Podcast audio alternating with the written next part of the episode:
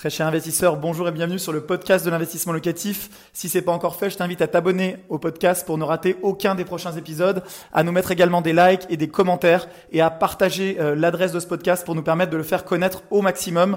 Place à l'épisode du jour, c'est parti. Je vais te parler de mes pires erreurs en investissement immobilier. Tu le sais si tu me suis, ça fait plusieurs années que j'investis et j'investis massivement dans l'immobilier locatif. Et qui dit investissement massif, qui dit investisseur actif, dit bien sûr que j'ai fait comme tout le monde euh, des erreurs, j'en fais d'ailleurs toujours, mais j'en fais j'espère un petit peu moins euh, que ce que je faisais au début. Je vais te dire eh les erreurs à éviter pour que tu puisses aller droit au but, gagner de l'argent et éviter tous les pièges dans lesquels j'ai pu tomber depuis que j'ai commencé à investir. Alors l'investissement immobilier, c'est un outil qui est phénoménal. Je suis parti de zéro, j'avais 5000 euros en poche à la sortie de mes études. Aujourd'hui, je me trouve à la tête d'un patrimoine de plusieurs millions d'euros. Euh, bien sûr, j'ai aussi des crédits en cours. D'ailleurs, je te conseillerais toujours d'avoir des crédits en cours, même quand tu as du cash disponible. On en parle dans d'autres vidéos de la chaîne. Mais l'effet de levier du crédit, c'est aussi un outil qui peut être un piège. Pourquoi? Parce que qui dit effet de levier dit que c'est dans les deux sens. Si tu fais des erreurs, que tu as emprunté avec l'argent de la banque et que tu fais des erreurs, tu fais des erreurs sur des plus gros montants. Et donc, tu peux avoir des conséquences financières qui peuvent être très importantes et très fortes. Je te conseille de regarder cette vidéo avec attention, encore plus que les autres vidéos de la chaîne, puisque tu le sais, eh bien, la moindre erreur en immobilier peut te coûter des milliers, voire des dizaines ou des centaines de milliers d'euros. Et donc, bah, ça vaut bien quelques minutes de ton temps. Je te garantis qu'ils seront bien investis. Et dans mes derniers conseils de cette vidéo, eh tu verras des erreurs que j'ai pu faire. Je t'en dis pas plus pour l'instant. Donc, la première erreur, c'est d'investir trop tard, tardivement. C'est une erreur que j'ai fait au début. J'avais euh, commencé à lancer mon entreprise dans la gestion immobilière. On était en 2012 et je voulais euh, attendre d'avoir mes euh, premiers revenus sérieux pour investir dans l'immobilier. J'aurais peut-être pu gagner du temps. Tu le sais peut-être, en matière d'immobilier, le temps c'est de l'argent. Souvent les gens eh bien, attendent, se disent peut-être que ça va baisser, peut-être que je vais trouver une meilleure affaire et en fait les mois et les années passent et donc c'est des mois et des années pendant lesquels ils n'ont pas capitalisé, qui n'ont pas bénéficié de la plus-value ou de la plus-value latente, donc c'est-à-dire de l'augmentation des prix, puisque globalement les prix, si tu regardes les courbes, augmentent euh, globalement toujours. Alors après c'est des cycles, on peut avoir aussi des cycles où ils baissent, mais globalement, si tu es dans un marché stable ou haussier euh, et que tu euh, rembourses chaque mois eh bien, du capital sur ton emprunt immobilier, tu t'enrichis chaque mois. Et donc chaque mois où tu n'as pas investi, ce sont des mois de perdus, des mois où tu ne collectes pas de loyer, où tu ne rembourses pas ta banque, où donc concrètement tu perds euh, une capacité d'enrichissement que tu avais. Donc la première erreur que je te conseille d'éviter, c'est de trop attendre. Renseigne-toi, forme-toi, mais investis je te garantis que si tu respectes nos conseils sur la chaîne, tu vas gagner beaucoup d'argent avec tes projets immobiliers, même s'ils ne sont pas parfaits. La deuxième erreur que j'ai faite, c'est celle de chercher toujours de trop bonnes affaires. Alors, bien sûr, on veut tous acheter la meilleure affaire, mais je me souviens d'un bien immobilier que j'ai visité. Ce bien immobilier, il avait quatre chambres. Le prix, il était euh, très intéressant sur le marché à l'époque, mais malheureusement, j'ai voulu gratter, gratter, j'ai voulu trop négocier et donc j'ai fait une offre au vendeur euh, qui était bah, trop basse.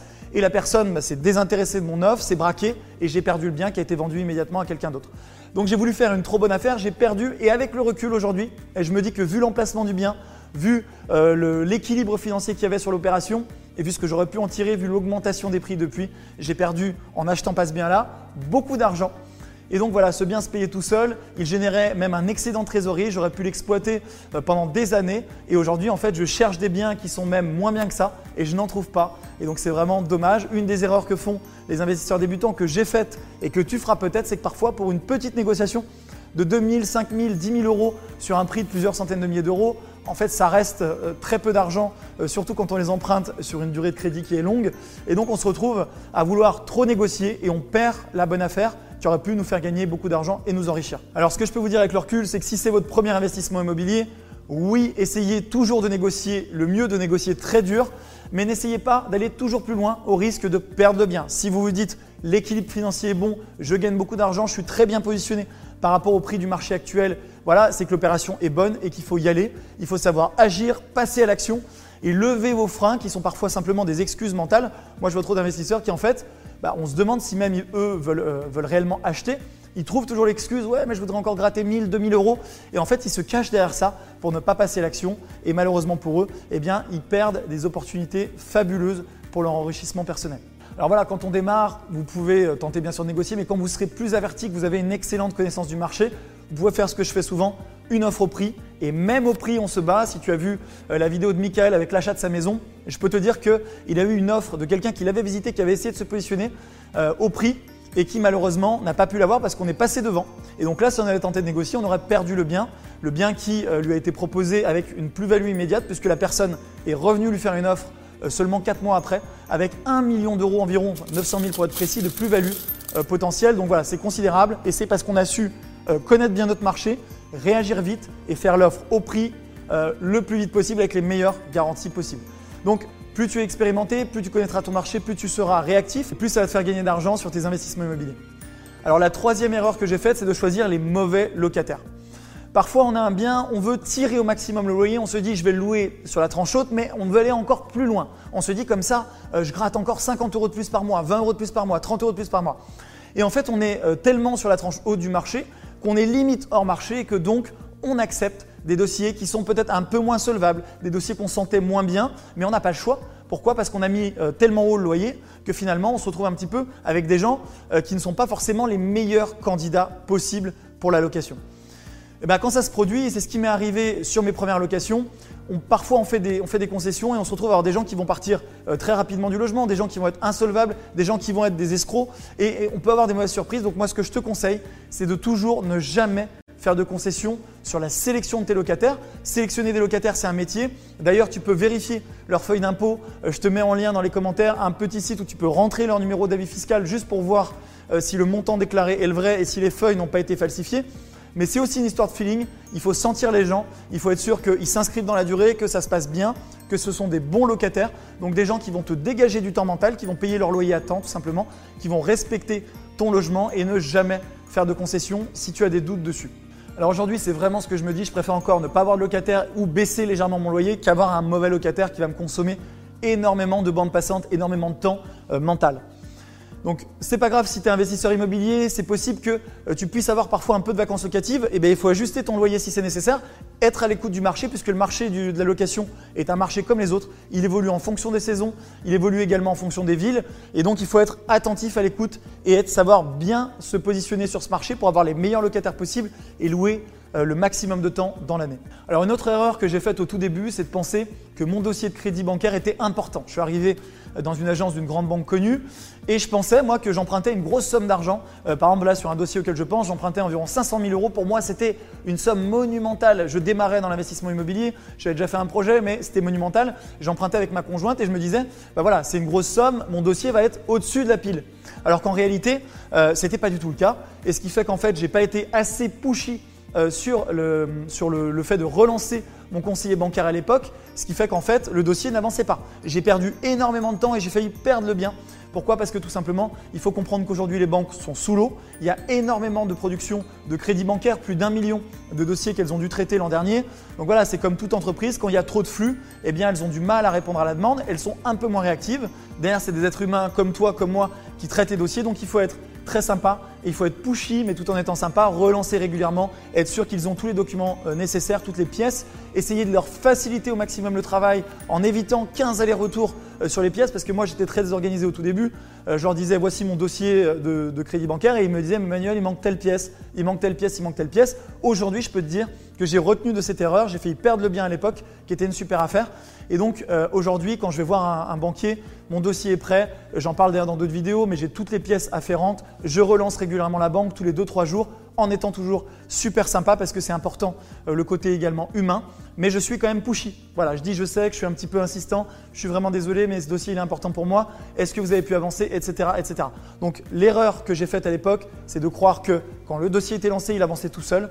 Faites attention à ça, ne fais pas cette erreur, toi en tant qu'investisseur débutant, et soit dans la relance, la relance bienveillante et gentille, et vient toujours avec un dossier bancaire complet. Alors une autre erreur que je vois souvent chez les débutants que tu as peut-être faite, et je la vois tout le temps, celle-ci, donc elle est hyper importante, c'est celle de faire des travaux au rabais. L'immobilier, c'est du business. Quand j'ai démarré, eh bien, je me disais, voilà, je veux gagner le maximum, je veux faire les travaux euh, les moins chers possibles. En plus, j'avais peu d'argent. Ceci étant, l'argent était emprunté. Mais voilà, je voulais faire euh, des travaux au rabais. Et en fait, euh, ce que je me suis rendu compte, c'est que quand c'est pas win-win avec l'artisan, quand c'est au rabais, eh bien, on en a souvent pour son argent. C'est-à-dire que les artisans bah, ne me priorisaient pas. Systématiquement, je passais sur le chantier au tout début hein, euh, et je découvrais qu'en fait, les artisans n'étaient pas là. Donc je ne comprenais pas. Je disais, mais je ne comprends pas. Je vous ai signé un devis à 20, 30, 40 000 euros. Pour moi, c'est beaucoup d'argent. Pourquoi vous ne passez pas sur le chantier? Mais en fait, j'avais tellement tiré les coups qu'ils préféraient peut-être prioriser d'autres clients sur lesquels ils avaient vraiment des marges, ce qui était peut-être moins le cas sur mon chantier, je passais toujours dernier et les délais s'étiraient. Encore récemment, je parlais avec un entrepreneur qui me disait bah, que voilà, aujourd'hui, lui, il préfère pratiquer des prix peut-être un peu plus élevés euh, et ne pas être tout le temps au rabais, mais avoir la possibilité de mettre des gens sur le chantier pour que ça avance, de prendre euh, les meilleurs ouvriers, parce qu'en fait, euh, que ce soit pour l'entrepreneur ou pour toi en tant qu'investisseur immobilier, sache que si on fait les travaux au rabais, on va avoir des matériaux de moins bonne qualité, on va avoir des finitions de moins bonne qualité, parfois on va avoir même des choses aberrantes qui sont faites sur les chantiers, et ça va te coûter finalement derrière beaucoup plus de temps et surtout beaucoup plus d'argent, parce qu'il faudra réparer les choses et intervenir régulièrement. Donc ne fais pas cette erreur que j'ai faite au début, ne fais pas tes travaux au rabais, essaie de trouver bien sûr un bon rapport qualité-prix, mais dans qualité-prix, il y a aussi le rapport qualité. Ce que je te donne comme conseil là-dessus, c'est de venir toujours avec un cahier des charges très détaillé. L'entrepreneur qui te dit j'ai compris ce que vous voulez et qui fait un cahier des charges très, euh, très large et très évasif, je te conseille de fuir. Il faut que ce soit très très détaillé et que tu essayes de penser à tout, même si c'est très compliqué sur un chantier euh, de penser à tout, d'essayer de le détailler au maximum de demander des matériaux de qualité et que ce soit cohérent par rapport au prix. Et enfin, la dernière erreur, c'est d'être mal entouré. À l'époque, je faisais confiance à une agence immobilière qu'on m'avait recommandée. Et quand j'ai fait la visite, eh bien, in extremis, j'ai découvert que l'immeuble avait énormément de problèmes. Pourquoi? Parce que pendant la visite, eh bien, j'ai un copropriétaire qui est venu et qui m'a dit en fait cet agent immobilier est un escroc. Est-ce qu'il vous a parlé de tous ces problèmes de l'immeuble? Voilà. J'aurais pu décider de me positionner en connaissant les problèmes de l'immeuble, mais là le problème c'est que ça m'avait été caché. Donc ce que je te conseille quand tu investis dans un immeuble, dans un quartier, c'est toujours d'avoir des infos de la part des habitants. Si tu peux croiser des habitants de l'immeuble, leur poser des questions, est-ce que tout va bien, etc. Et ne te fie pas forcément eh à l'agent immobilier qui te propose la vente parce que dans les agents immobiliers comme dans la vie, beaucoup sont très honnêtes. D'ailleurs, nous, on travaille beaucoup avec des agents immo et je pense que euh, la réputation qui a été faite pendant des années, elle a changé. Aujourd'hui, on a des gens qui sont très professionnels et qui sont euh, géniaux euh, pour travailler, mais il y a aussi une petite part, comme dans tout métier, eh bien d'escrocs. Et là, le problème, c'est que si tu tombes sur un escroc, ça peut te coûter très très cher et dans la durée. Donc, renseigne-toi toujours avant. Euh, la confiance n'exclut pas le contrôle, comme on dit toujours. Et donc, à la fois, fais confiance surtout au début, mais contrôle les choses euh, si tu en as l'opportunité. Un grand merci d'avoir suivi cet épisode jusqu'au bout. Je te donne rendez-vous pour un prochain épisode. Si ce n'est pas le cas, abonne-toi au podcast, partage-le, mets-moi un like. Et tu peux également retrouver plus de conseils sur YouTube avec plus de 300 vidéos de conseils gratuites. En ce moment, une vidéo par jour. Rejoins-nous là-bas aussi et à très bientôt. Ciao